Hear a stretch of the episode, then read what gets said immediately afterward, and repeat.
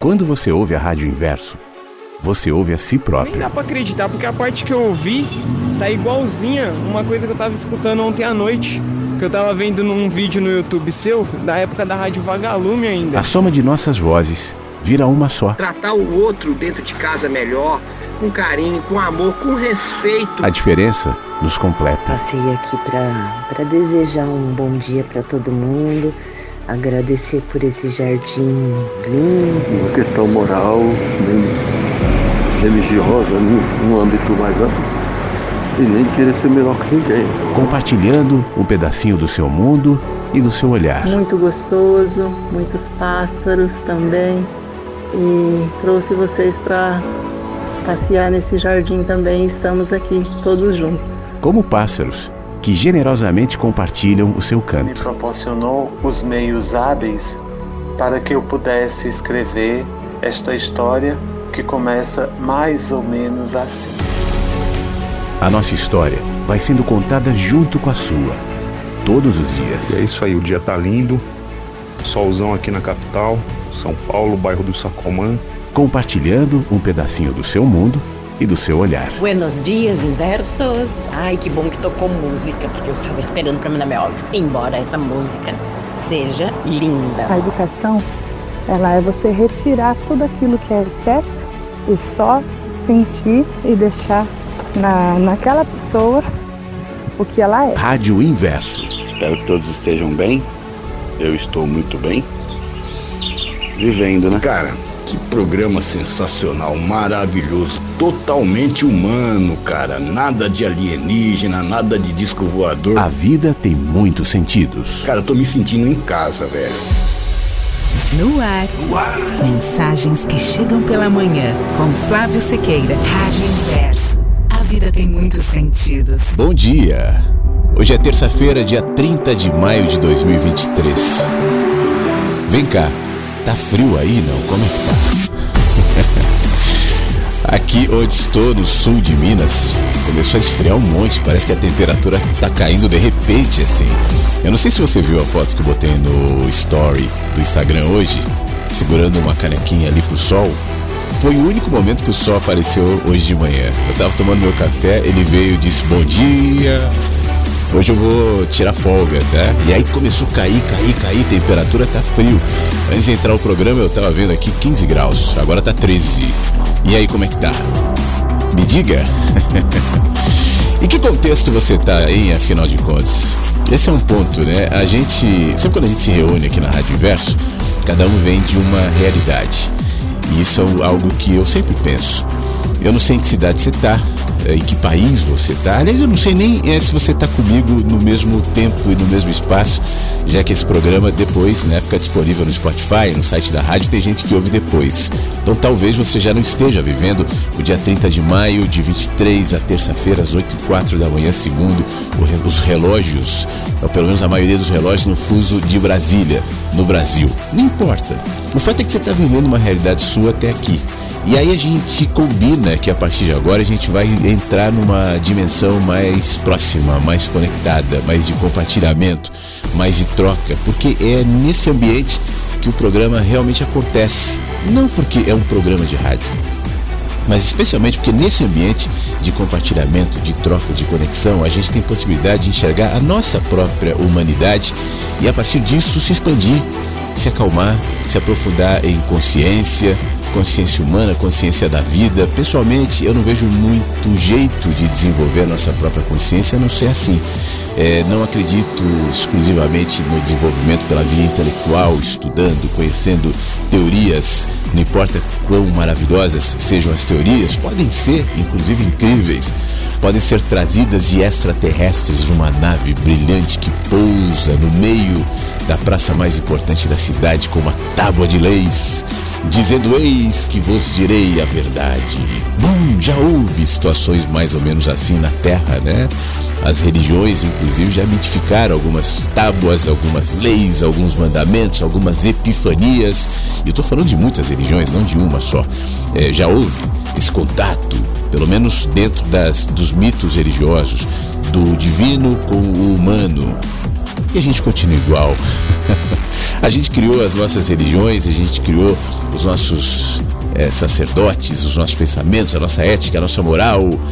Tem muita gente que olha, eu acredito que é assim, Deus fez isso, ou falou aquilo, ou sei lá o que. Enfim, a gente tem ali as nossas ideias, mas cá, o que isso mudou a gente? É, se amanhã uma nova tábua de leis, se amanhã uma, uma nova ideia vindo das descobertas da física quântica, master holística, cósmica, kármica do mundo, das profundezas dos universos, porque os ETs virão nas suas naves para nos tirar da nossa mediocridade e dirão: Eis que é assim. Mas o que vai mudar o nosso coração? Talvez a gente eh, seja acrescentado com novas informações, mas eu repito: o que isso vai mudar o nosso coração? Porque é ali que tudo é processado. Eu posso ter acesso às informações mais amplas, mais profundas, mais desconhecidas à humanidade, uma civilização antiga que foi descoberta morando no centro da Terra. Informação nova, a gente não sabia que tinha uma, uma civilização no centro da Terra.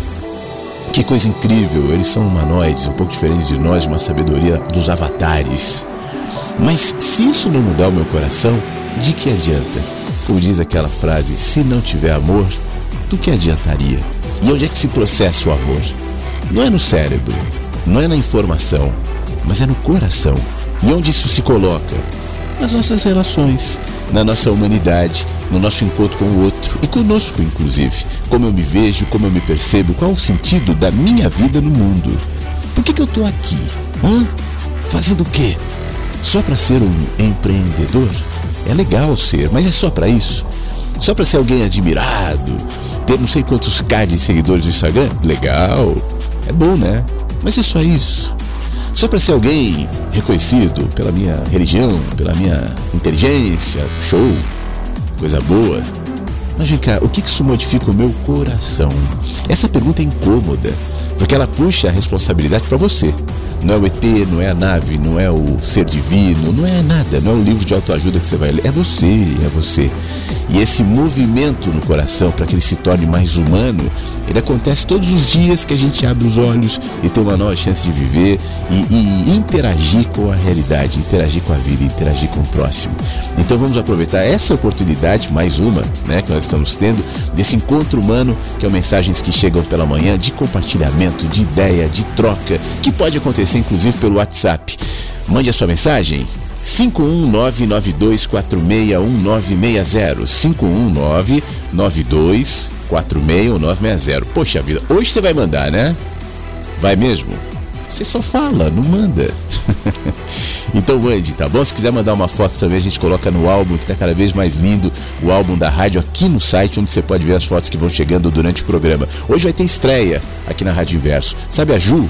Pois é, a Ju vai trazer um livro que ela está lendo e um comentário a partir desse livro, um, um, quadro muito legal, uma participação muito legal da Ju que vai fazer parte daqui da rádio, do Mensagens e vai depois vai ficar disponível no site da rádio também. Daqui a pouquinho a gente vai ouvir. E claro, vamos ter leitura, vamos ter interação e vamos ter música também, abrindo mensagens. Essa música é nova, a letra dela é muito legal. Depois eu te conto. É do Brian Adams que abre o programa.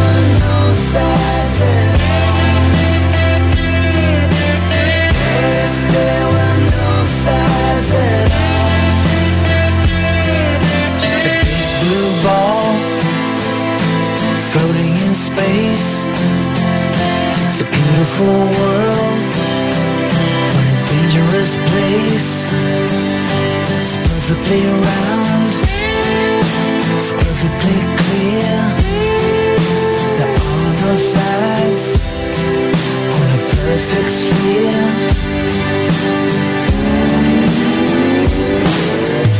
What if there were no sides at all?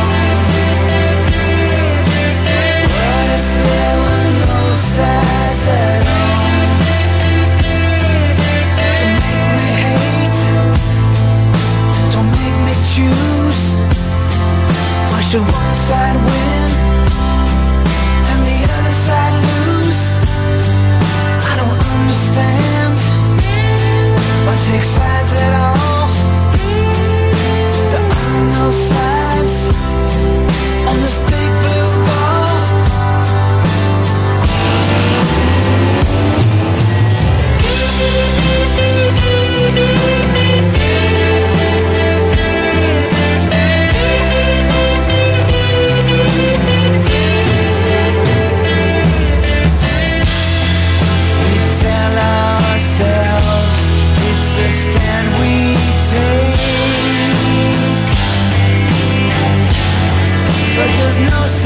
said the one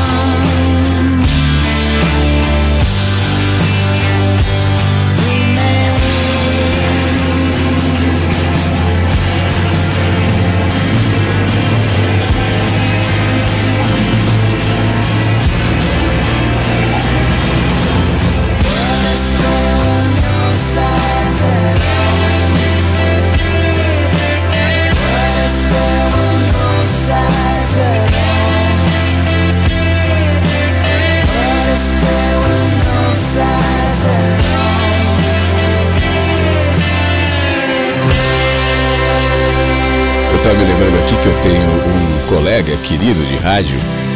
É, ele continua fazendo rádio na web, grava algumas coisas que é o Sérgio Boca. O Sérgio Boca, ele ficou conhecido por fazer umas traduções de música, então ele falava em cima da música, porque o amor. Mas eu quero traduzir é, um trechinho dessa. Um trechinho não, a música para você que eu falei da letra, né? não vou fazer como o Sérgio Boca, ele faria muito melhor. Mas eu quero compartilhar essa ideia aqui do Brian Adams, que isso tem a ver com aquilo que a gente faz na rádio. Se não houvesse lados, hein? A gente é obrigado a escolher lados o tempo inteiro. Claro que às vezes é necessário, mas repare como a gente vai colocando de uma forma é, cruel, inclusive, sempre a partir desse processo de criação de bolhas, a pensar que nós fazemos parte de um lado que é o tal do lado da verdade. Se não houvesse lado, apenas uma grande bola azul flutuando no espaço, é um mundo lindo, mas um lugar perigoso. É perfeitamente redondo, claro, não há lados em uma esfera perfeita. E se eu não houvesse lados? Não me faça odiar, não me faça escolher. Por que, que um lado deveria ganhar e outro perder? Eu não entendo por que tomar partido. Não há lados nessa grande bola azul. Dizemos a nós mesmos que é a posição que tomamos. Mas não há lados, exceto o que nós fazemos. E se afinal de contas não houvesse lados, hein? É a música nova do Brian Adams, que entra no playlist da Rádio Inverso. Hoje vai fazer parte aqui da nossa programação. Você sabe que está acontecendo o Clube do Livro, o Éden, né? E hoje de manhã eu estava lendo o Clube do Livro e aí houve uma sugestão muito legal. Na realidade, ele só compartilhou com a gente, o Tiago, e um trechinho de um texto da Cora Coralina a Cora Coralina é uma poetisa que já não está entre nós, ela é de 1889. Ela morreu, se não me engano, nos anos 80. Eu não tenho aqui a data da morte dela, mas ela foi, ou 90 no máximo, enfim. Mas ela foi uma, uma das poetisas mais conhecidas no Brasil, mais lidas. Eu lembro que minha mãe sempre lia muito Cora Coralina tal. E aí eu quis trazer o texto que o Tiago compartilhou no nosso grupo hoje para ampliar e para trazer para você eventualmente também não está no grupo, né? Mas que pode nessa manhã ser abraçado pela Cora Coralina, que diz assim, ó: Eu não sei se a vida é curta ou longa demais para nós, mas eu sei que nada do que vivemos tem sentido se não tocamos o coração das pessoas. Muitas vezes basta ser colo que acolhe, braço que envolve, palavra que conforta, silêncio que respeita, alegria que contagia, lágrima que corre, olhar que acaricia, desejo que sacia, amor que promove. Isso não é coisa de outro mundo, mas é o que dá sentido à vida. É o que faz com que ela, a vida, não seja nem curta, nem longa demais, mas que seja intensa, verdadeira, pura, enquanto durar. Cora Coralina.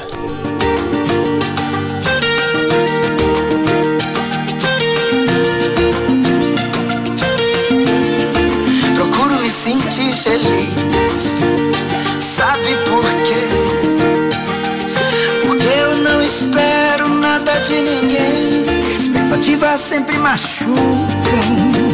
E a vida é curta, então ame sua vida e seja feliz e mantenha sempre um sorriso no rosto. Aquele seu sorriso, viva a vida pra você.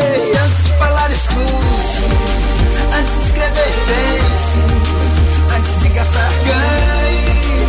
Antes de orar, perdoe. Antes de matar, sinta. Antes de odiar, ame. Antes de desistir, tente, tente. Antes de morrer,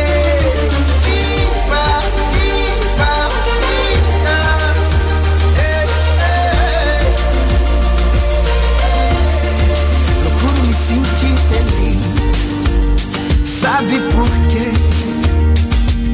Porque eu não espero nada de ninguém. Expectativa sempre machuca.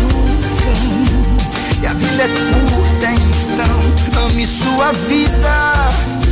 E seja feliz e mantenha sempre um sorriso no rosto. Aquele seu sorriso, viva a vida própria. Escrever, pense. Antes de gastar, ganhe. Antes de orar, perdoe. Antes de matar, sinta. Antes de odiar, ame. Antes de desistir, tente, tente. Antes de morrer. Antes de falar, escute. Antes de escrever, pense.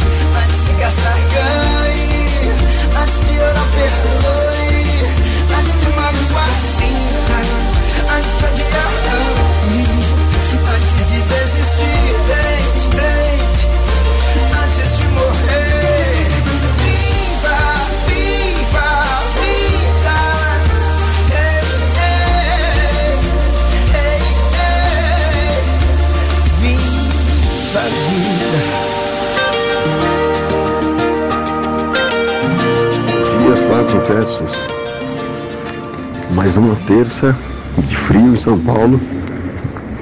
E hoje, Flávio, eu gostaria de resumir aqui rápido uma ideia. Um sonho que eu tive, mas já faz um tempo. Mas eu, eu não jogo aí porque gasta muito tempo, mas aqui eu vou resumir de uma forma rápida para entendermos. É que há 20 anos eu li um livrinho de um psicanalista que eu esqueci o nome. Era um, um psicanalista freudiano, não era jungiano. Porque eu não, eu aqui, eu não sou muito fã das ideias do, do Carl Jung. Acho muito místico. Acho do Freud mais, assim, mais realista, né? Um pouco mais ligado à realidade. E, entre aspas, né? Porque é um pouco mística também. E sobre vontade e desejo, né? E, ele, e até hoje eu, eu separo essas duas coisas. Mas eu vejo que as pessoas geralmente fazem um uso como se fosse a mesma palavra, né? Isso é muito comum na nossa língua, né? Que uma palavra significa muitas coisas. Mas nesse caso aqui eu achei interessante que ele usou, usou a terminologia do, do inconsciente e consciente, ou seja, o desejo é inconsciente e a vontade é consciente, né?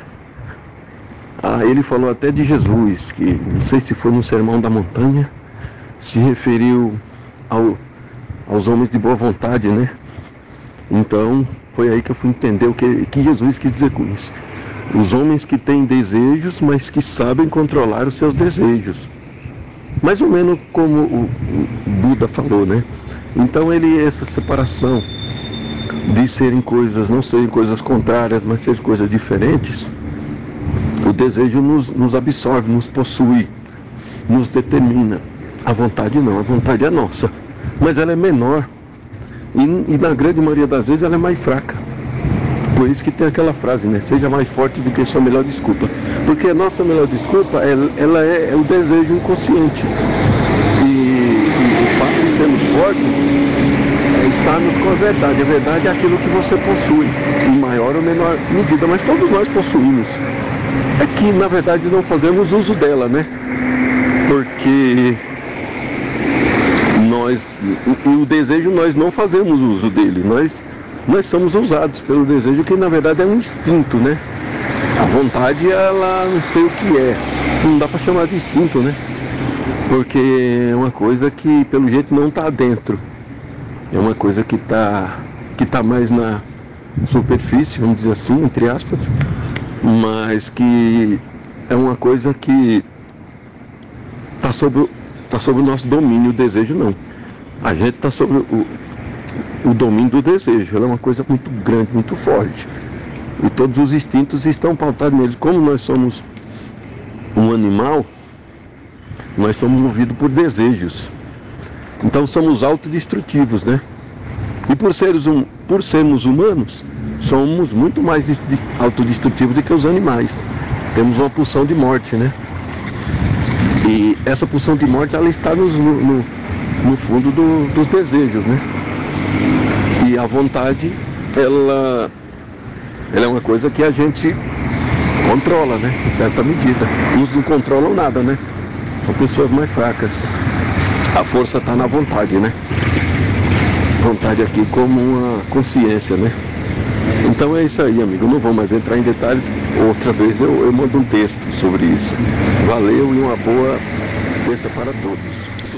Ô Beto, muito obrigado. Não, não precisa mandar um texto. Fala. É mais legal te ouvir do que um texto. Eu acho que fica mais, mais próximo, mais pessoal. Não que não pode mandar texto, né? Mas se você quiser falar, pessoalmente, eu acho mais legal.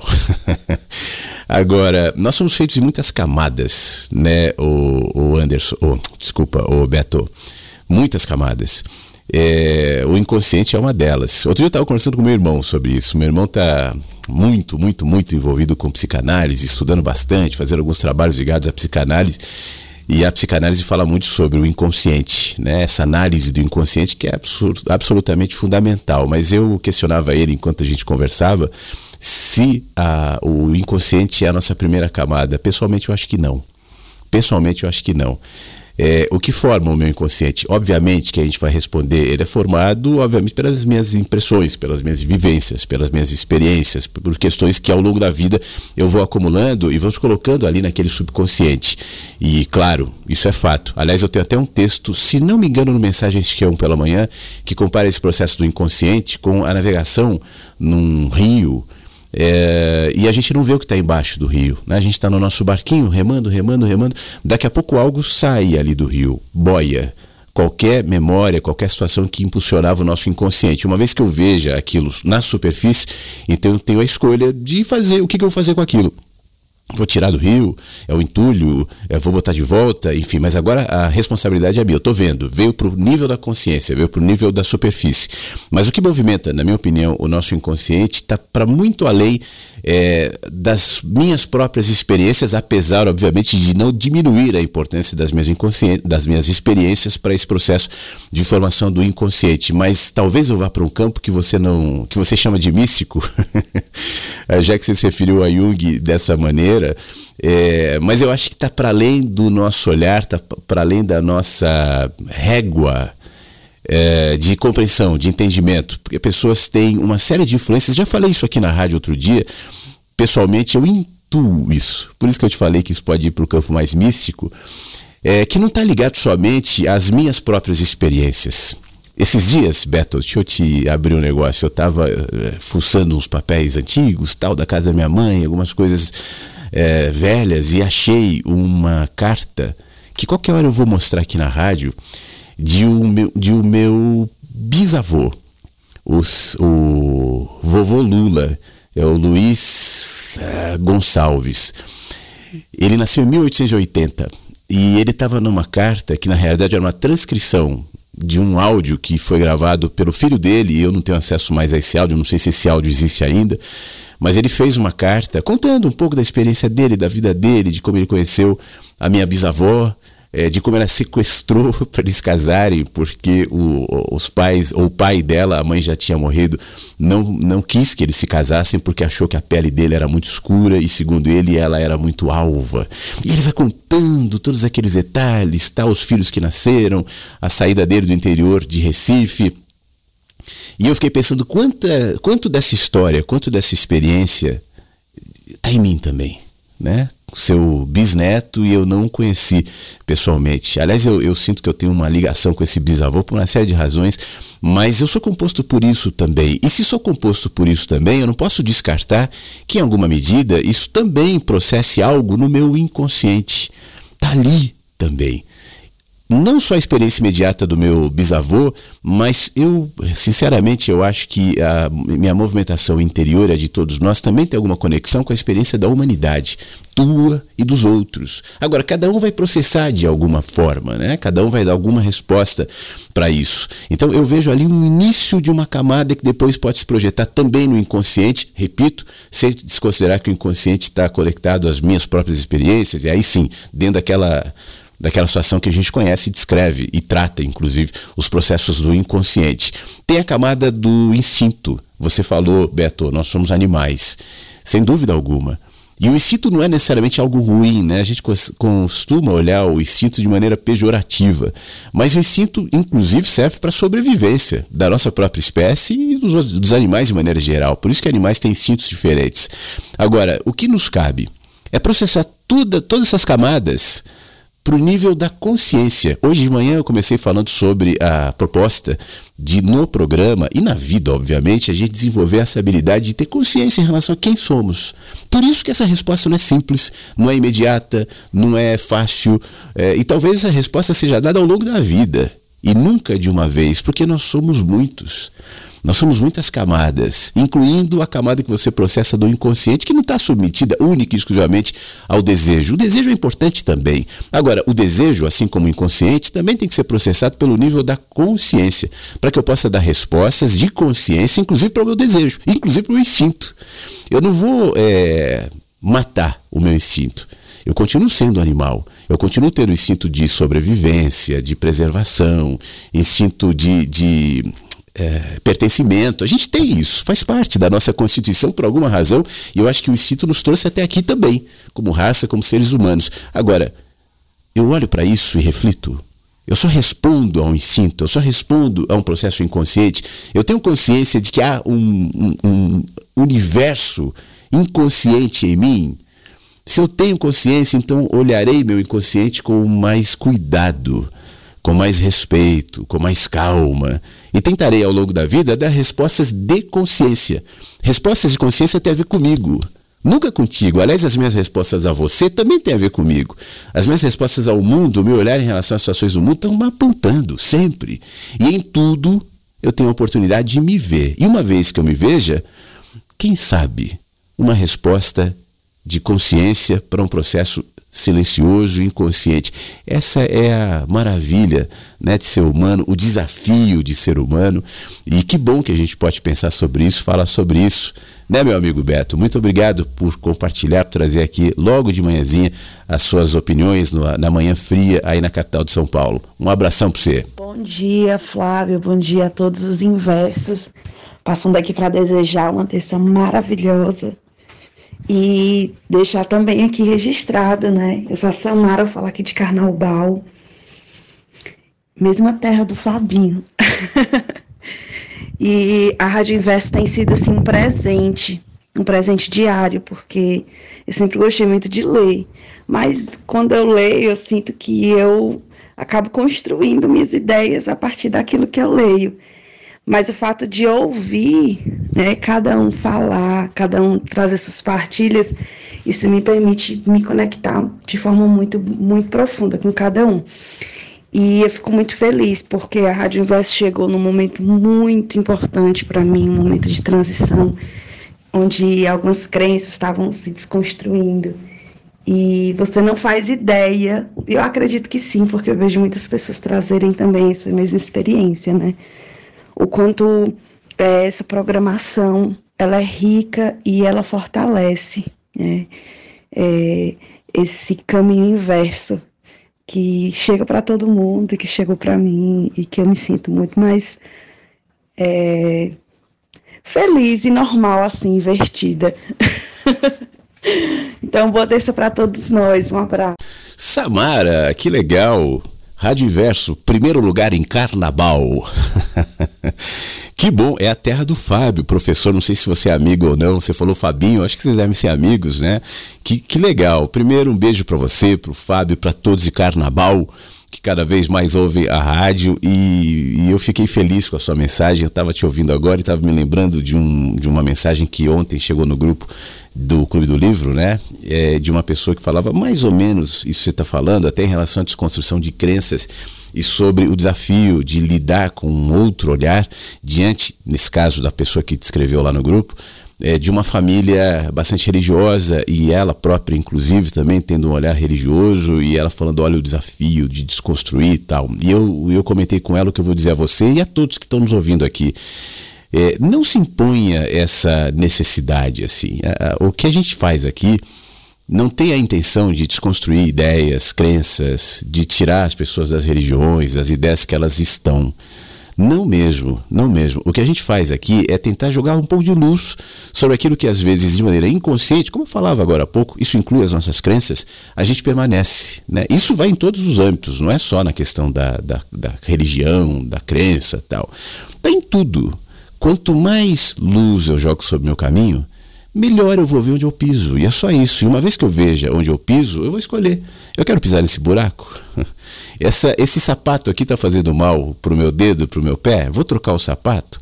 Eu posso dizer, não, esse sapato está bom, esse caminho é bom e eu seguirei por esse caminho. Porque uma das é, insistências minhas aqui tem a ver com o fato de que a vida tem muitos sentidos. Eu posso encontrar um sentido que me agrade, incluindo crenças, direcionamentos pessoais e, e por aí vai, ideias, posicionamentos políticos, tal. Mas isso tem a ver comigo, com o meu contexto. Essa crença será boa se ela é, for é, fácil de harmonizar com a tua e se em mim ela promover abertura, respeito, é, compreensão, acolhimento de diferenças, entendendo que eu posso sim crescer com aquilo que é diferente, às vezes até se coloca de maneira antagônica a mim. E diante dessa visão, não cabe dizer, olha, a sua crença não tem valor, desconstrua a sua crença e vamos construir a minha. Isso fica pesado, isso fica ruim, isso faz mal. Então, diante daquilo que você crê, seja lá em qual área for, né, em qual nível for, é, pacifique-se em primeiro lugar. Tá tudo certo. Né? É, e jogue luz. Jogue luz, é só isso. Eu acho que a gente não precisa ter medo de jogar luz sobre aquilo que nós pensamos e aquilo que nós cremos. Se em alguma medida isso acontece, é porque tem coisa errada ali. Você sabe, Samara, eu me lembro que houve uma época em que eu tinha muito mais é, envolvimento e, e, e é, é, é, na realidade me fugiu a palavra aqui, é, não é envolvimento. Bom, eu estava muito mais perto né, da, da religião tal. E eu me lembro que nessa fase, era uma fase da minha adolescência, uma das coisas que me chamava muito a atenção e que me ajudou inclusive a me movimentar era o medo que as pessoas tinham do questionamento. Era impressionante. Pessoalmente, eu não gosto de estar em um lugar onde não é possível questionar. Se não é possível questionar é porque tem coisa lá. Se aquela ideia, se aquela crença, se aquela religião, se aquela pessoa, se aquela relação, seja lá o que for, não cabe num olhar mais crítico, não no sentido de falar mal, mas de querer saber, de perguntar, de querer entender, então é frágil, né? Talvez ao jogar luz sobre aquilo que você crê, é, aquilo se balance no primeiro momento, mas depois se fortaleça na medida que você responda. Então a gente não tem que ter medo da luz. Jogar luz, enxergar, ver, é isso que faz bem, independentemente do que nós cremos. A gente pode ou não continuar nessa crença. Pode ser que a gente se movimente e saia dela, tá tudo bem, desde que seja um processo de consciência e de luz, não de substituição. Samara, um beijo para você, para todos e carnaval. Eu falo certo agora porque o Fábio já me ensinou. Acho que eu falava carnabaú, não era? Inclusive tem no nosso álbum a foto da, da plantinha, carnaval, tal, que o nosso querido Fábio mandou. Obrigado mais uma vez pela sua participação aqui. Ô Flávio, meu querido, bom dia. Aqui no Triângulo Mineiro, 17 graus pela manhã. Clima promete esquentar. Tá um sol lindo, um céu bonito, tá? Tá lindo o cerrado aqui, tá bonito, tá gostoso, tá? O gratidão pelo programa de ontem, ouvi pela manhã, incrível, como diz o Flávio Caipira, que programa maravilhoso! Foi muito bom mesmo, muito bom. Gostei de tudo, tá? Um bom dia para você, bom dia para todos os amigos inversos sabe? Assim como muitos se sentem confortados, como Eduardo, Elane e tantos outros, eu também me sinto confortado com esta rádio aqui. Com tudo que você diz e com os amigos também, sabe? Somos cada um com seus problemas, fraquezas e enfim, sabe? E um querendo acudir o outro, isso é muito bom, tá? É, gratidão a todos vocês, amigos, e gratidão enorme a você, Flávio Siqueira. Um beijo enorme, meu querido. Tudo de bom para todo mundo. Uma ótima terça-feira. Armandinho, sempre muito bom te ouvir, muito obrigado, um abração. Quer dizer que tá frio aí. Aí aqui no sul de Minas, onde eu tô, caiu ainda mais a temperatura. Eu comecei o programa, acho que eram 13 graus, agora tem 12 graus. Dia bastante nublado, escuro, não tá chovendo, mas tá agradável. Esse friozinho é bom, um café é bom, né? Armandinho, obrigado pelas suas palavras, tá bom? É, eu quero agradecer também as pessoas que estão mandando texto. Aliás, tem pouco áudio aqui, viu? Tem um monte de gente ouvindo a rádio agora, até em carnaval. A nossa audiência é em primeiro lugar em carnaval. Mas tem pouco áudio, então mande seu áudio aqui no 51992461960. Não sei se é o frio, né? Congela um pouco falar. Aliás, o frio em Caxambu em Minas agora, 14 graus. Eu sei porque a Egli mandou aqui uma foto da temperatura, dia predominantemente nublado, temperatura mínima 11 graus nesse momento em Caxambu. e diz, e manda o dia bastante nublado, bastante. É, nublado não, nevoeiro, mas agradável. Muito obrigado, Egli. Bom dia para você em Caxambu. Quero agradecer a Nina também que está nos ouvindo em São Paulo. Flávio, você falou do seu bisavô. E o nome do meu marido também é Luiz Gonçalves, tá vendo? Mas eu acho que não é o teu marido, não, o meu bisavô, até porque ele nem tá vivo mais. Tô brincando, Nina, muito obrigado. Você sabe que esse bisavô, ele tem umas histórias muito legais, né? Eu acho que eu já contei na rádio uma vez. Ele era um. Ele se tornou uma pessoa muito rica lá em, em Recife. Ele tinha uma indústria, se não me engano, que fazia tijolos. E o cara era tão rico que o, o trem passava dentro da indústria dele ali para fazer carga, descarga tal. Mas ele era uma pessoa muito boa. Eu mandei o, esse áudio pro meu pai. Eu vou até colocar no programa de hoje, vai. Vou colocar. Quer, quer ouvir? É um negócio meio de família, mas eu acho que é bonito, acho que pode ser bom. Vou baixar aqui e vou colocar daqui a pouco. E é o seguinte, ele, o meu pai falou: "Olha, eu me lembro do meu avô, eu me lembro dele com balinhas no bolso. Ele fazia trens de madeira, ele gostava muito de brincar, gostava muito de crianças. Isso era muito legal assim. E tem uma, uma história muito interessante dele ele, ele, ele era muito religioso, muito católico tal. Você vai ouvir no áudio que eu vou mostrar já já. Muito católico, muito religioso. E aí uma vez ele estava no trem, viajando, e naquele tempo, pelo menos naquela região, existia uma restrição em relação ao acesso às, às leituras bíblicas, tal. Os, os, o membro, né, a pessoa que não era do, do clero, não podia ler. E aí ele estava no trem e tinha um cara do lado lendo, porque o cara era protestante, ligado à igreja batista. E o meu bisavô ficou curioso, perguntou: o que, que você está lendo aí? Ele explicou tal, deixa eu ler. E ele começou a ler. E ao ler, ele encontrou algumas situações em que ele sentiu que eram contraditórias em relação à fé que ele sustentava, e isso fez com que ele, que era um católico muito devoto ali da cidade, tinha construído a igreja católica, é, se, se afastasse da Igreja Católica e se aproximasse da Igreja Protestante, da Igreja Batista.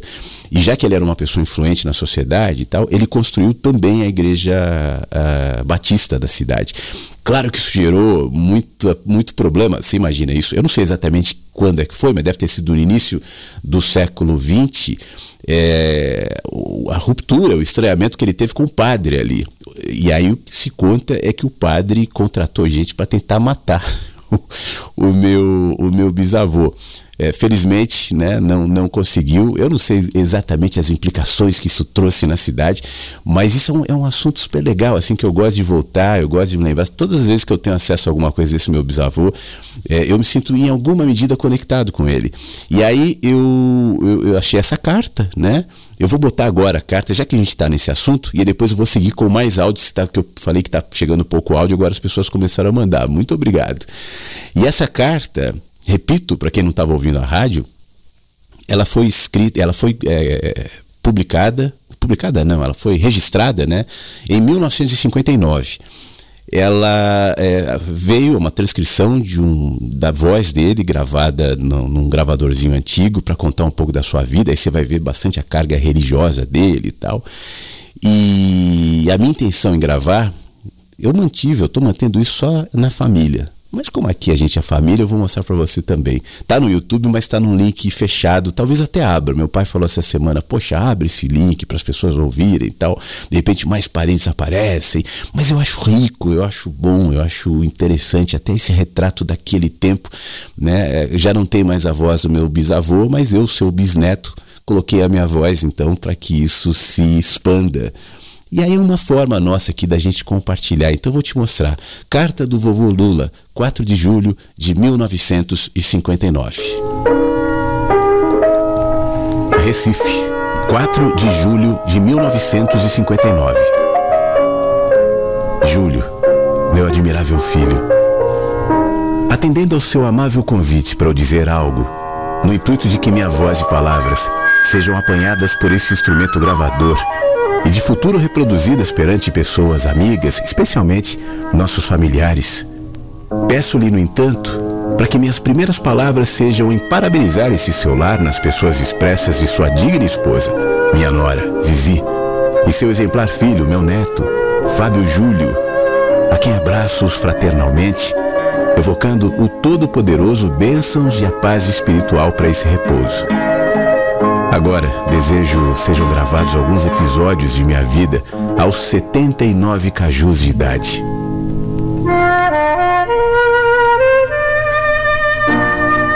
Nasci no ano de 1880, no arrabal de Matriz da Várzea, subúrbio dessa cidade de Recife, filho de Serafim José Santana e Júlia Maria Mendes Gonçalves, ele de Gravatados Bezerros e ela dessa cidade.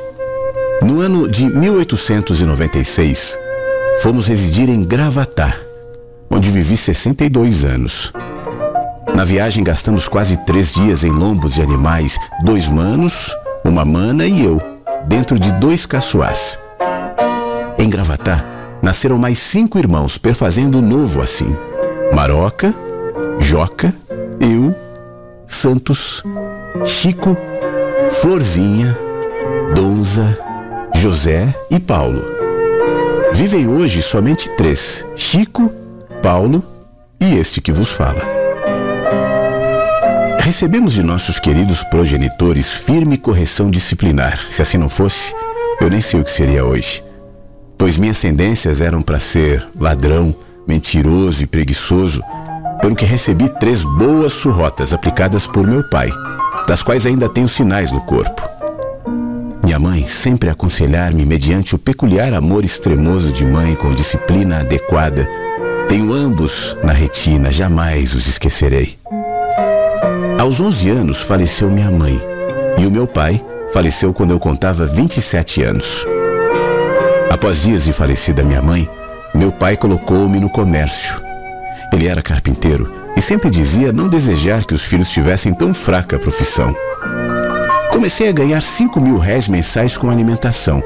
Meses após meses, anos após anos, o ordenado foi melhorando, até que em 1901 eu já ganhava 120 mil réis por mês. Era um dos poucos empregados que em Gravatar recebia tal. Eis que em julho de 1901 desejei casar-me.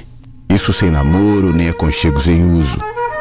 Procurei de entre famílias e lares honestos, reputação ilibada, uma moça ideal.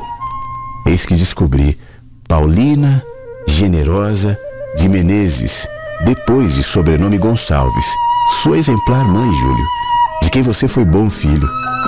Ótima esposa, eu não era digno de ter sido seu marido. Ela era órfã de mãe. Dirigi-me a seu pai, pedia em casamento. Ele, apesar de honesto homem, não deu sim ou não. Compreendi que o motivo era devido à minha cor, bem morena, e ela ser muito alva. Passaram-se dias, ela descobriu que havia preparativos para enviá-la a parentes no Alto Sertão. Diante desse impasse, combinamos para eu raptá-la, pondo-a em uma respeitável casa de família até o dia aprazado. Assim, após 21 dias, estávamos casados. De nosso consórcio houve 12 filhos, tendo vivos 10, que são Laura, Júlio, Tomé, Magdalena, Evangelina, Ruth, Maria, Débora, Dorcas e Judite. Casados, menos Madalena, que não casou, e do seu lar eu faço parte. Conto atualmente meus descendentes e familiares 61 pessoas, que são 10 filhos e filhas, 39 netos e netas, 3 bisnetos e bisnetas, duas noras e sete genros. Paulina faleceu no dia 8 de agosto de 1933, na casa onde residíamos aqui no Recife, Avenida 17 de Agosto, 1020. Hoje, o prédio é ocupado pelo CPOR do nosso Exército Brasileiro. Assim, convivi com minha virtuosa esposa 32 anos e 8 dias. Que felizes dias passaram-se como um relâmpago. Naquela época, 1901, o custo de vida era baratíssimo, bem como os salários. Basta dizer que uma boa galinha custava R$ 1.500, réis. carne de boi ou porco, 300 a 360 réis o quilo. Um dia de carpinteiro ou de pedreiro, 10 horas de trabalho, R$ 2.500 réis e de ajudante, 800 réis. Tudo passou. Passaram os dias, meses, anos. Menos a palavra de Deus, pois é para todos os tempos, porque Deus é eterno, embora os homens não queiram. Vezes há que penso, reflito nos dias fagueiros que passei contemplando hoje os meus familiares. Fico meio apavorado. Digo ancho, porém, de repente, reporto-me a provérbios do sábio rei Salomão. Homem de grande ou da maior projeção em poder em riquezas, sabedoria, tudo o que desejasse possuir vinha-lhe às mãos. Gozou prazeres mundanos já em idade avançada, disse: Tudo isto é vaidade das vaidades e enfado. Porém, temer a Deus e guardar os seus mandamentos é o dever de todo homem. Porque Deus há de trazer a juízo toda obra que tenha feito, quer seja boa ou má, ainda que estiver oculta. Concluindo, Júlio, abraço paternalmente em agradecimento à boa acolhida que deu-me esta oportunidade de deixar impressa em voz e palavras parte de minha vida que nem todos da família sabiam. Finalmente, não posso fugir a meu dever em dar graças a Deus, louvando e glorificando o seu excelso nome com ligeiro cântico espiritual. Espero que ainda possa viver anos em sua honra e glória. De todas as terras das raças humanas, as sombras já voltam atrás pois vai desfazendo as potências tiranas à luz de Jesus, Rei da paz. Seu reino glorioso será vitorioso e a paz a este mundo trará. Como águas milhares avultam os mares, assim conhecido será. Fraternal a Deus. Luiz José Gonçalves, Recife, 4 de julho de 1959. Que legal, né? Ele foi pai da minha avó, mãe do meu pai e meu bisavô. A foto do vovô Lula eu coloquei no álbum agora da rádio. Tá lá, dá uma olhadinha. Eu não quero falar muito depois da carta. Deixa eu ver essa música e eu volto com os áudios agora.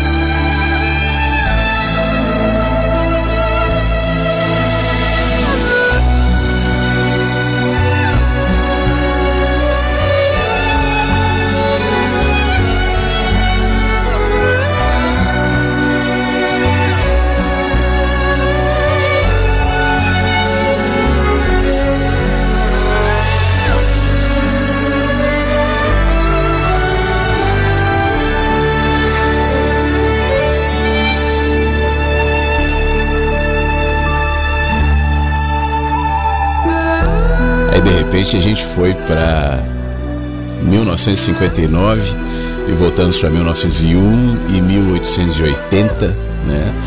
E, e a gente vai identificando as peculiaridades de um outro olhar, de uma outra realidade, de um outro tempo, mas que de alguma maneira ecoa. Pessoalmente, eu acredito que aqui ainda eu sou um descendente, né, do vovô Lula. E quantas experiências que ele e outros antepassados, meus ou teus, inclusive, tiveram e que de alguma maneira se colocam na gente como olhar. Você sabe, quando eu era bem pequenininho, isso é uma coisa muito pessoal que eu vou te contar. É, eu tinha, eu não sei, um ano, dois anos, eu não sei.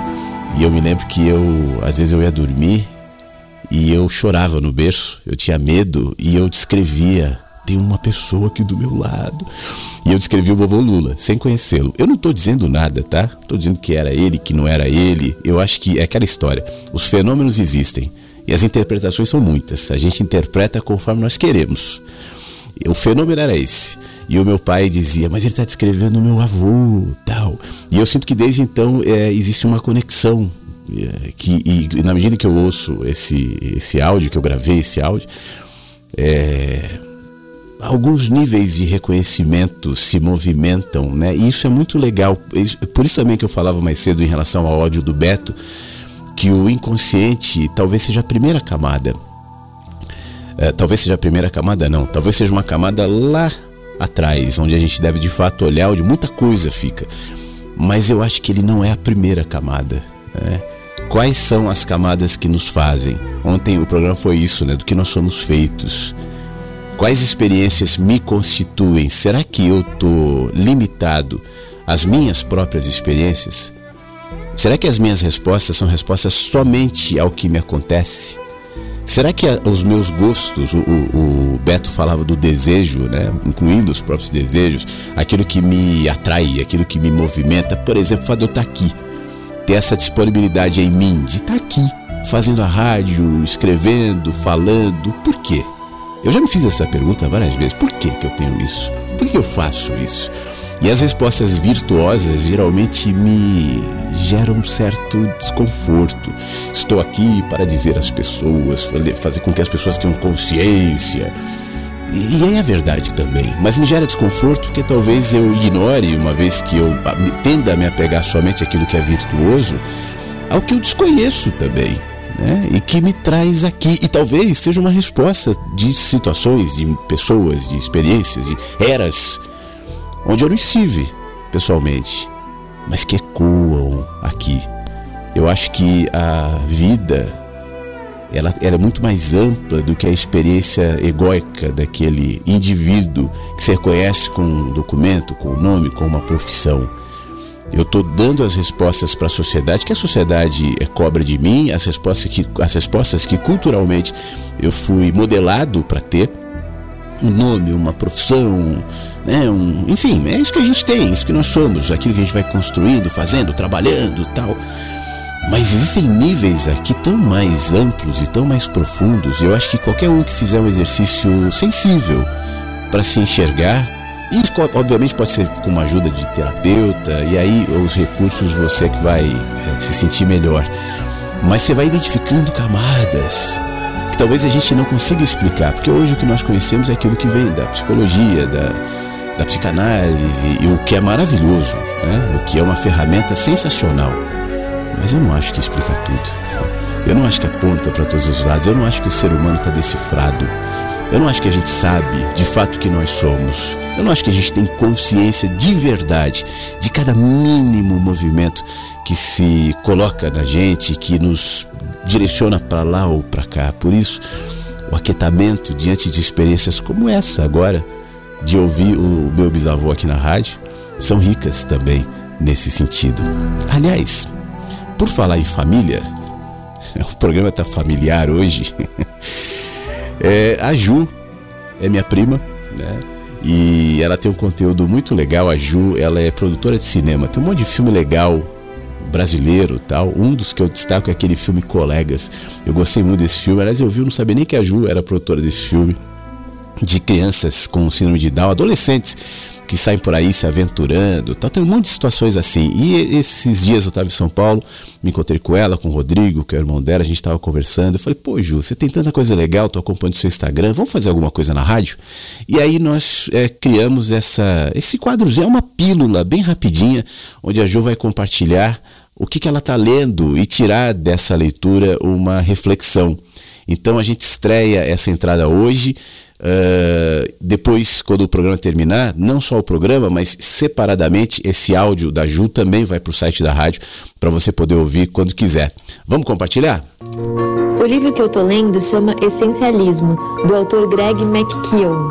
E aqui tudo vira reflexão. No capítulo Editar, tem um trechinho que diz assim: abre aspas.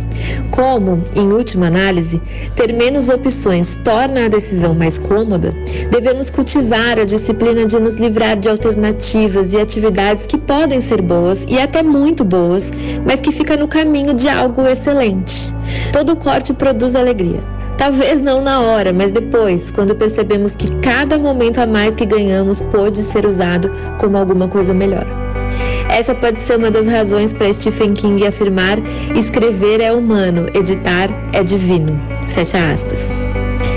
Tem alguns cortes que a gente faz na vida que parecem cortar uma parte de nós de tanto que dói. E a gente fica evitando o corte. Mas cortes inevitáveis acontecem quer a gente queira ou não. E uma vez feito, na hora dói. Mas depois pode parecer até que não aconteceu ou que podia ter sido feito antes porque com ele a vida fica mais leve, flui melhor.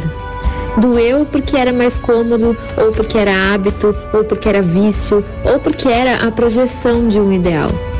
Mas a verdade é que não era o ideal. O ideal ainda está por vir. A dor é porque, infelizmente, a gente ainda não sabia disso. Tá aí a Ju Mota. Aqui, aliás, você pode segui-la no Instagram, Ju Mota, tá bom? E esse áudio daqui a pouco vai estar tá no aqui no site. Obrigado, Ju. E a gente vai ter ao longo da semana, ao longo dos programas, mais conteúdo sobre o que a Ju tá lendo e extraindo de reflexão das leituras. Vamos, vamos para os áudios agora aqui no nosso WhatsApp. Vamos lá. Bom dia. É, eu comecei a, a ouvir né, o teu livro, escutar. E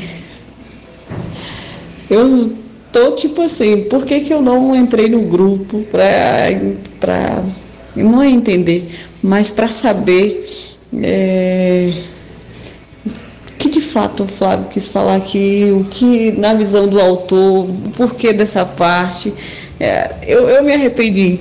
Agora é tarde, né? Não vai ter outro para poder a gente entrar, porque eu vi meu pai, eu tô apaixonada.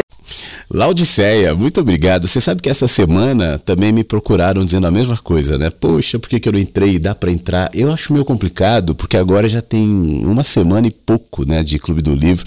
Já tem uma troca ali, já tem um conteúdo. Eu acho meio ruim, inclusive, para a própria pessoa entrar no meio do Clube do Livro.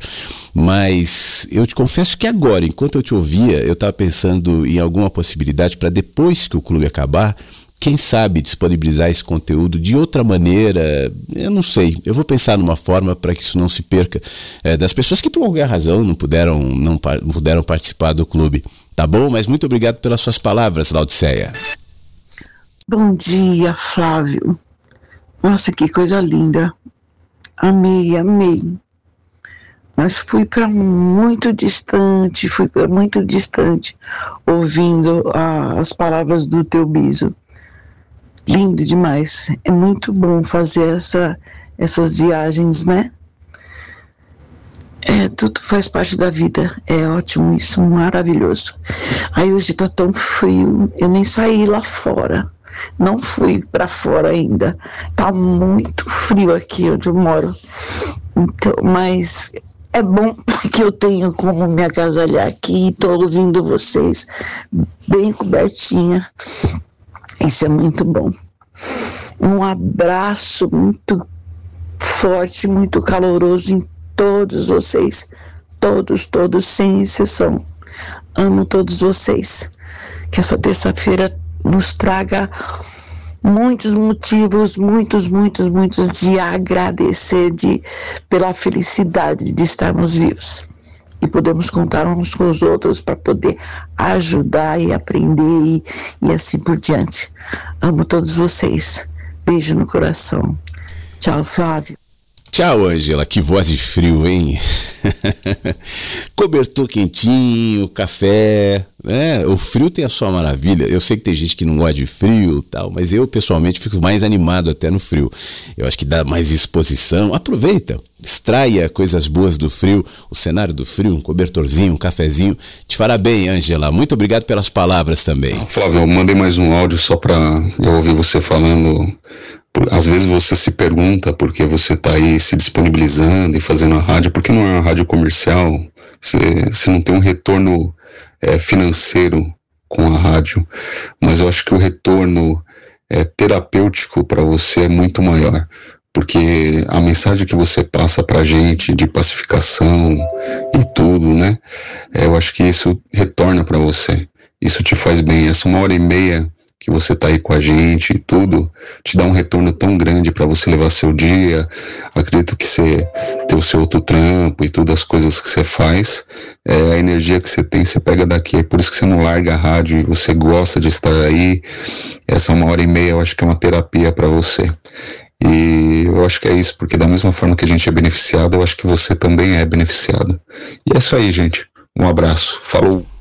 Fábio, não tenha dúvida, realmente me faz muito bem. E se não fizesse eu não, não teria razão para estar, tá, né? Eu, eu, eu, eu já falei isso mais uma vez assim, é, de uns tempos para cá, eu acho que desde essa volta pro mensagens ao vivo todo dia, tal, o programa tem me tocado e feito um bem a mim, não que não fazia antes, mas de uma maneira diferente, de maneira especial. Acho que a gente foi criando aqui na rádio, né, com a participação de todos, uma, um ambiente tão aberto, tão arejado. Porque, eu, eu repito, não, eu não estou dizendo que antes isso não havia.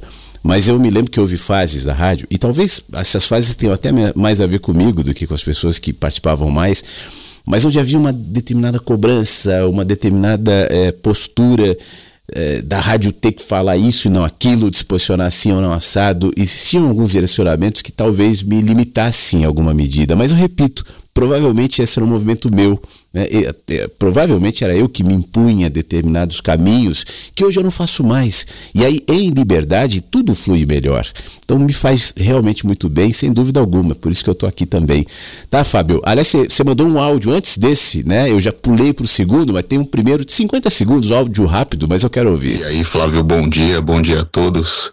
Como você falou que tem pouco áudio, né? Vou, falei, deixa eu mandar um áudio lá. Cara, aqui na região do Sacomã, Ipiranga, tá 15 graus agora. Mas quando eu acordei, é 5 e 20 da manhã, tava batendo 12, 12, 13 graus. Daí eu e minha esposa acorda às 5 e 20, arruma os meninos para ir pra escola e enche de blusa, porque tava frio. E não melhorou muito não, subiu 2 graus, 15 graus. E amanhã parece que vai cair um pé d'água, pelo que falou no que eu vi no jornal lá que vai chover amanhã. Mas é isso, gente. Só mandar um abraço aí para todo mundo e desejar uma excelente terça-feira aí para vocês, tá bom? Um grande abraço e fiquem bem. Obrigado, Fábio. O problema de São Paulo é que quando chove muito para tudo, né? Trânsito, cidade, trava, tudo. Então prepare-se. Tomara que não caia esse temporal. Por melhor que seja a chuva, por mais necessária que seja a chuva, parece que não só a capital de São Paulo, não, mas as capitais de maneira geral parece que não são feitas para lidar com nada que não seja a normalidade. Aí uma chuva a mais, um vento a mais ou qualquer manifestação da natureza que não estava prevista naquele momento gera um caos, um negócio que gera desconforto. As pessoas pagam tantos impostos, né? E parece que é sempre o mínimo que é feito, sempre. É o mínimo ali para ser eleito, é o mínimo para agradar, perfumaria, mas quando o problema acontece, está todo mundo, como dizem lá no sul, ralado. Prepare-se e cuide-se para que tudo fique bem, meu amigo. Você pediu uma música? Deixa eu ver como é que estamos de áudio aqui para ver se vai dar tempo da gente ouvir. Eu acho que dá. Pelo menos um pedacinho. Deixa eu ouvir então Cat Stevens, um pedacinho da música que o nosso querido Fábio pediu e na sequência a gente volta. Tem mais áudio sim, para a gente compartilhar e conversar no mensagens que chegam pela manhã. Now I've been happy lately, thinking about the good things to come. And I believe it could be something good has begun. Oh, I've been smiling lately, dreaming about the world of one.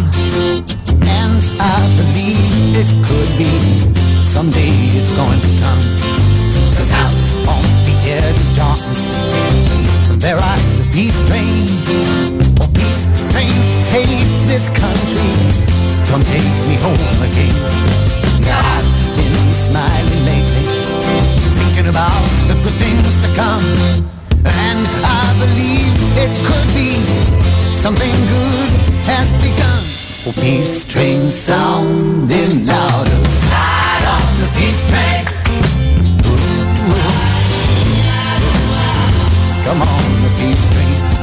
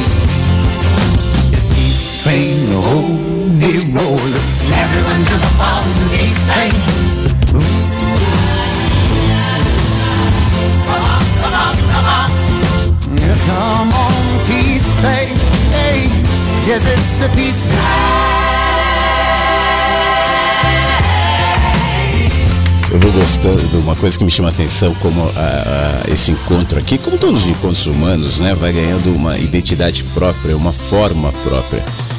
É, é- é aquilo que eu digo, nenhum dia é igual ao outro.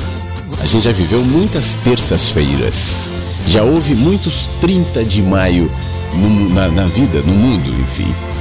Um dia parece exatamente como o outro.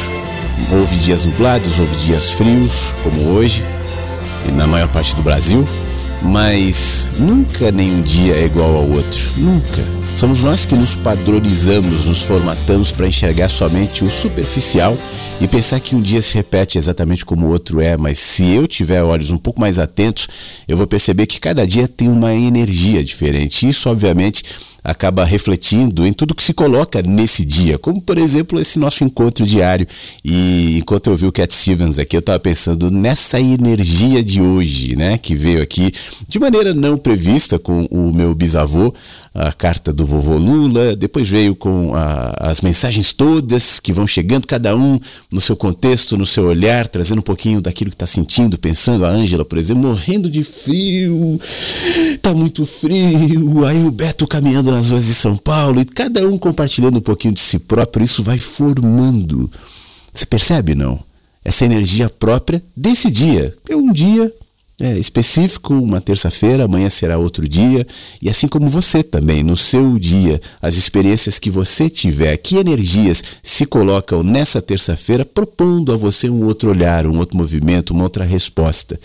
O, o dia ordinário, o dia igual a todos, e o dia especial, antes de ser uma realidade pro lado do fora, antes de tudo é um olhar, e se instala dentro da gente. Flávio, bom dia em versos. Hoje eu tô na rua, na caminhada. Aí, a influência do Flávio falar de caminhada. E eu trabalho de casa, cara, é home office. Então a tendência de ficar sentado o dia todo é muito grande. E preciso fazer mais exercícios. Tenho feito em casa, mas acho que a caminhada também é bom pro coração. Vou dar uma corrida daqui a pouco. E aqui em Maricá tá. Estou no Rio de Janeiro, né? Então aqui tá 19 graus. Eu tô vendo pessoal falar de temperatura, vou falar também. Previsão do tempo. 19 graus aqui em Maricá. Rio de Janeiro, e aqui já é frio, né, com 19. É que tá fresquinho, agora não tá tão gelado não. É... Enfim, muito grato aí de participar da rádio. Vi você falar aí da Cora Coralina, já ouvi alguns textos dela, mas nunca li nada, né? E aí aproveitei, comprei aqui um livro da Cora Coralina com as principais poesias, os poemas dela, não me lembro agora qual é o nome. E comprei um também do Rubem Alves, também, o Deus que eu conheço. Para ouvir um pouco mais dele também, que você está sempre citando o Rubem Alves e eu achei interessante os textos dele gostei de, da forma de pensar dele também. Mas vou passar ali um pouco mais para me informar mais. É isso, gente. Bom dia, uma ótima semana a todos e vamos viver, bora viver. Boa, Joradab, muito obrigado. Que legal, hein? Você trouxe um monte de coisas boas aí. Foi caminhar, é, realmente, né, a gente tem que combater o sedentarismo, a, a caminhada, o, o exercício físico de maneira geral não é só uma questão física, é uma questão mental também. Quando a gente se coloca fechado no ambiente, ainda mais no seu caso, né, que trabalha em home office, a gente vai ficando deprimido. O corpo precisa sair, precisa de luz, a gente é bicho, né, o, o Jonadab. Então aproveite a sua caminhada e aí você para para alimentar sua mente também, seu coração, comprando a Cora Coralina, o Rubem Alves, ótimas leituras, Cora Coralina. Foi a primeira vez que eu li, foi hoje de manhã aqui na rádio, né, para quem não estava ouvindo o programa. Depois ouve. Já já o programa vai terminar e vai estar disponível no site da rádio. Aí você vai poder ouvir esse texto da Cora Coralina que foi proposto no, pelo Tiago no Clube do Livro Éden, ele colocou ali um trechinho e eu acabei me inspirando para trazer aqui no programa a carta do meu avô, do meu bisavô, enfim, tantas coisas que a gente compartilhou hoje, além de todas as participações é, sempre queridas aqui no, no, programa. Então, Jonadab, muito obrigado. Boa leitura para você, boa terça-feira. E sim, 19 graus no Rio, já é um pouco friozinho, né? Assim como em Salvador, em Recife, 19 graus, que friozão. Já no Rio Grande do Sul, 19 graus é calor. São as diferenças do nosso Brasil. Um abraço para você, meu amigo. Bom dia, Flávio. Bom dia a todos os amigos da Rádio Inverso. Sempre bom ter essa companhia de manhã.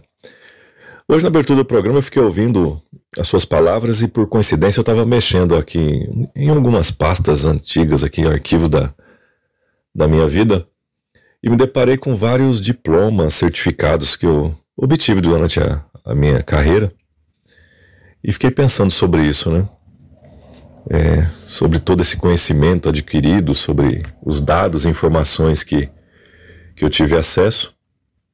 E hoje são apenas papéis com o meu nome, assinatura de, um, de uma instituição, de um professor que, que me passou aquela, aquela matéria, aquele conhecimento. Está aqui, guardado. Não tem muita utilidade atualmente, me foi muito útil né, durante o exercício da, da, do trabalho, mas hoje é apenas um arquivo. E fico aqui pensando né, que o, o que a gente realmente precisa para viver bem, viver melhor é sabedoria, é buscar sempre um autoconhecimento, a pacificação, né? Para melhorar os relacionamentos, para melhorar nosso entendimento sobre as coisas que acontecem. E este conhecimento, esses dados, às vezes não, não servem muito para isso, né? Até há poucos dias atrás houve uma decisão do, acho que do Supremo Tribunal Federal, que eles derrubaram a tal de prisão especial para quem tinha nível superior, né? O diploma superior permitia que uma pessoa, mesmo cometendo um crime, ficasse em uma cela especial. E o entendimento atual é de que todas as pessoas devem ter um tratamento digno, independente da, do cometimento de um crime, e não é o, o diploma superior que vai fazer isso ser diferente. Foi uma decisão muito sábia. Então, só para a gente pensar sobre isso, né? Do quanto a gente luta para adquirir saber mais, saber mais, e o que a gente precisa é um pouco menos é apenas se conhecer e tentar viver da melhor forma com esse conhecimento que não vai acabar nunca, né? A sabedoria não. Finzinho do áudio acaba cortando aqui, mas é sempre os últimos segundos. Poxa, a sabedoria não acaba. Acho que foi isso que o, que o Ed Alexandre nos trouxe aqui. Muito obrigado, meu amigo. Você falou bastante em sabedoria falou também no, na, na, sua formação, conhecimento, e eu estava pensando justamente sobre isso, já que eu, todos os dias eu lembro aqui na rádio que sabedoria, basicamente, é você aprender o sentido das coisas. É você colocar as coisas nos seus devidos lugares, sem inverter aquilo que de fato é importante. Pessoalmente, eu acredito que quanto mais eu me movimento em direção à sabedoria, mais eu entendo que pouco é necessário. Não que o conhecimento, a informação, o estudo não seja importante. E de maneira nenhuma eu estou desfazendo isso. Muito pelo contrário, estudar é bom. Como você bem disse, isso foi útil na sua carreira, na sua profissão. Por isso aqui não se trata de um estímulo ao não estudo. Mas é colocar as coisas nas prateleiras corretas, porque tem gente que se mata para estudar, para ter um diploma, para ter um cargo, para ter uma, uma profissão. Repito, tudo isso é lícito, é recomendável, mas será que vale a minha vida? Do que realmente eu preciso? Por que, que eu preciso disso? Pô, não existe uma resposta pronta para isso, né? Cada um sabe a sua medida, cada um sabe o que, o que é necessário, seja em relação ao consumo, seja em relação à profissão, seja em relação às suas escolhas de maneira geral. Mas submeter as suas escolhas ao nível de consciência, como a gente falava mais cedo, até tratando da questão do inconsciente, é fundamental para que você faça escolhas sábias. O que, que é importante para mim? O que, que é necessário? O que, que vale o meu esforço? O que, que vale a minha dedicação? E em determinadas fases é possível que você reconheça que estudar pra caramba, que trabalhar pra caramba vale. E tudo bem. Né? Não é um problema. Só submeta isso à sua análise, ao seu olhar consciente, à sabedoria, para que então você entenda por que está indo para cá fazendo aquilo e para que isso não vire depois cansaço, para que a vida adiante não te cobre determinadas perdas, determinadas situações que você desconsiderou simples e importantes no seu caminho em detrimento de outras que talvez não tenham tanta importância assim. Esse olhar tem a ver com sabedoria e isso a gente constrói não com mais, mais informações, mais conhecimento, mais não com menos, menos ego, menos orgulho, é, menos ambição, menos ganância a gente vai chegando nesse ponto de equilíbrio, Ed. Muito obrigado, meu amigo, pela, pelo seu áudio aqui. Olá, inverso. Então, queria né, partilhar né, com todos da rádio, né, Flávio, o quanto né, essa rádio acaba sendo um tanto de escola, né, que oportuniza aí uma, uma, uma oportunidade né, das pessoas pensarem né, e pensarem por si mesmo né, de não trazer uma verdade constituída e uma verdade acabada, né, o absoluto, mas tu trabalhar em cima disso, né, respeitando, né, o olhar, né, a perspectiva de cada um, né, e não fica por aí, né, a rádio além de ser uma escola, né, porque tu trata de tantos temas, né, as pessoas te trazem tanta pergunta, né, um espaço também de, de acolhimento, né, que pare, né? É, todos nós temos um vazio, né? Uma incompletude, né? E, e é do ser humano, né? E às vezes uh, aí, né? Esse acolhimento, né?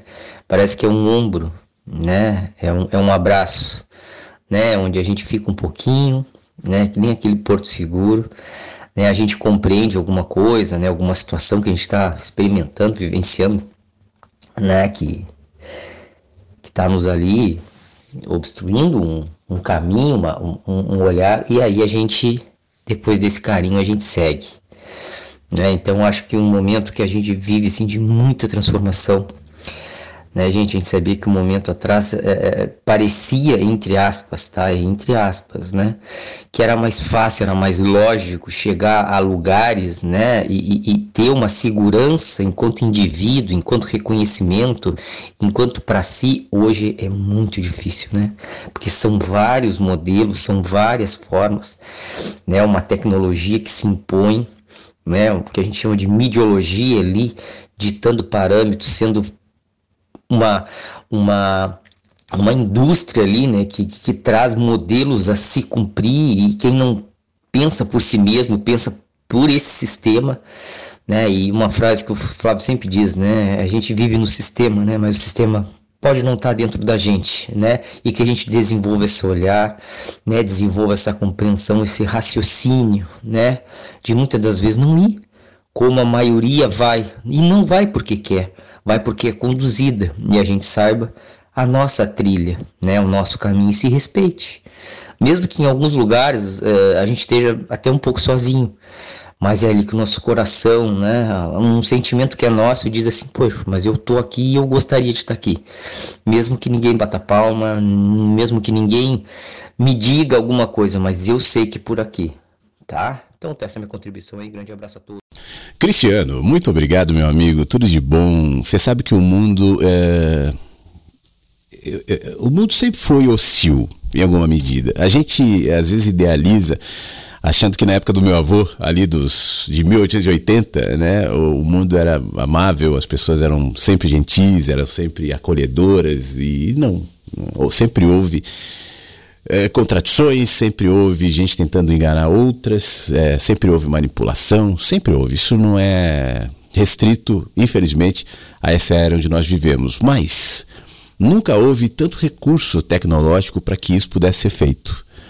Antigamente, quando alguém quis, queria dominar um, um, outro povo, aí a guerra acontecia. Né? Então, o exército, ou aquelas tribos, ou aqueles grupos invadiam determinadas terras e matavam, e era horrível aquela. aquela a gente sabe historicamente quanta coisa péssima aconteceu dessa forma. Hoje isso não é mais necessário, pelo menos não na maioria das vezes. Hoje a guerra é muito mais sutil, Hoje os despojos de guerra acontecem sem que as pessoas saibam. Hoje a escravidão, como a gente tem a tragédia não só no Brasil, mas em muitos lugares do mundo também, acontece de maneira servil, feliz, sutil. Esse, meu querido Cristiano, é o mundo das sutilezas, das, de, onde tudo acontece de maneira muito discreta. E você vai sendo seduzido para um comportamento, para um olhar que no fim das contas te desumaniza. Por quê? Porque a gente vai se tornando, antes de tudo, é, consumidores, eleitores, é, contribuintes e assim vai.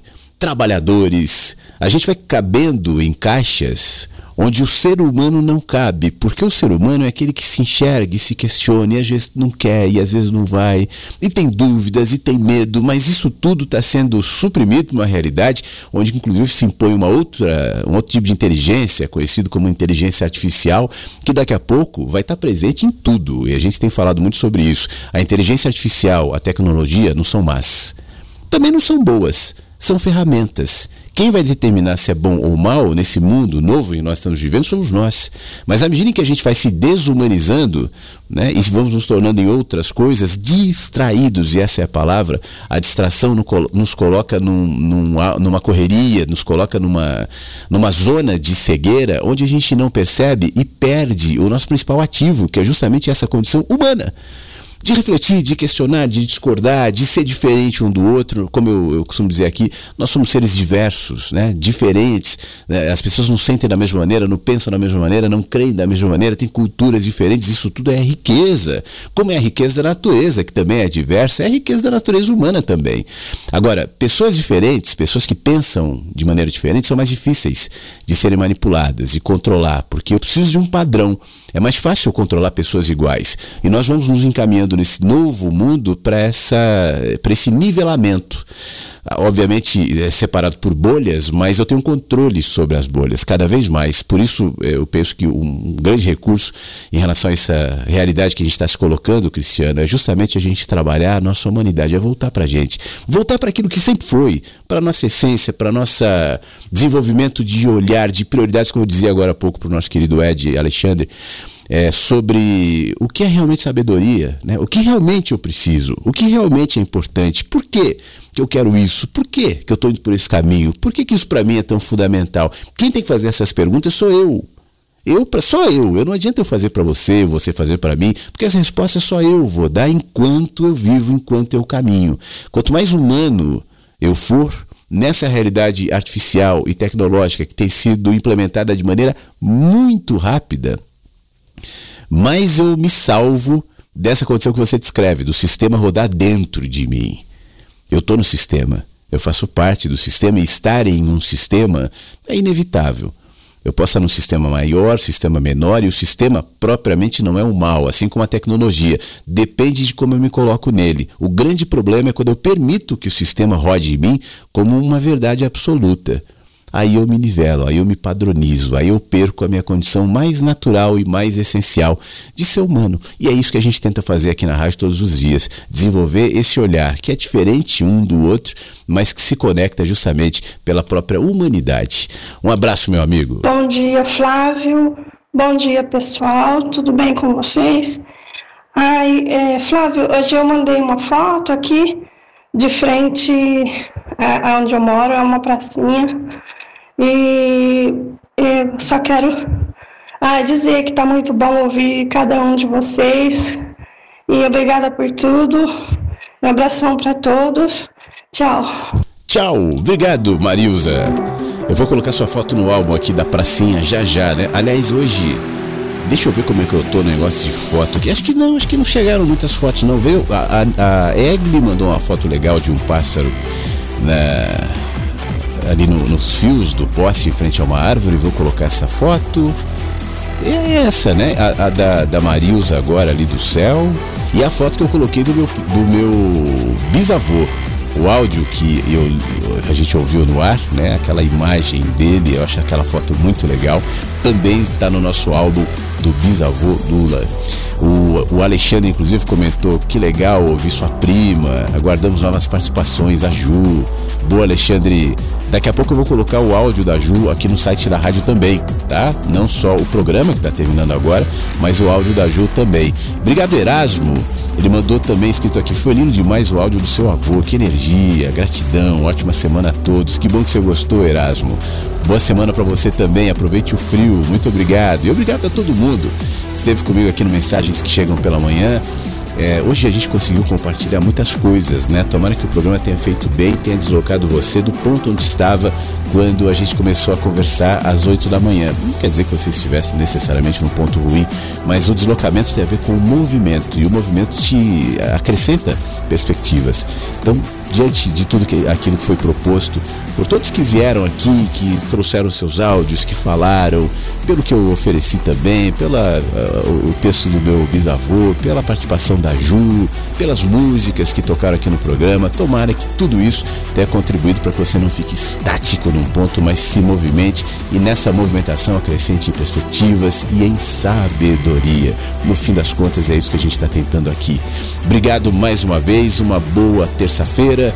Lembrando que não só no site da rádio, mas também no Spotify, eu estou atualizando o programa diariamente, então você vai ter duas opções aí sempre, né, para ouvir mensagens que chegam para amanhã. Depois, obviamente, em que o programa vai ao vivo. Ao vivo é só às 8 aqui na Rádio Inverso. Um beijo para você, obrigado, boa terça, se cuide, se proteja do frio, né? Tipo a Ângela, põe um cobertorzão e tal. e se cuida, fica bem. Amanhã a gente se fala de novo às 8 da manhã. Até lá. Mensagens que chegam pela manhã com Flávio Sequeira, Rádio Inverso.